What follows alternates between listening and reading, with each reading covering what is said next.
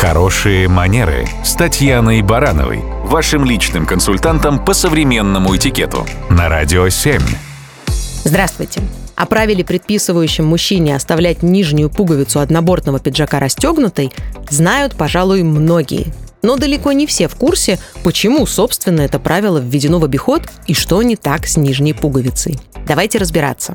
Но для начала важно уточнить, что единственно достоверной версии происхождения этого правила не существует. Поэтому мы рассмотрим все варианты. Самая расхожая версия отсылает нас к английскому королю Эдуарду VII, который правил в начале 20 века.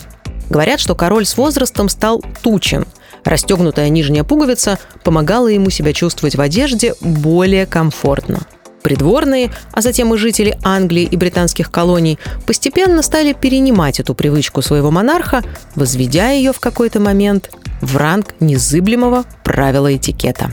Другая версия появления незастегнутой нижней пуговицы предполагает, что когда появился однобортный костюм, тогда же, в начале 20 века, его со временем стали использовать вместо традиционного сюртука для верховой езды.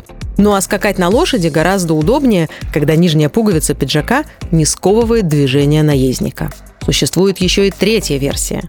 Она относится ко временам Дикого Запада, когда ковбоям было важно молниеносно выхватить револьвер из кобуры.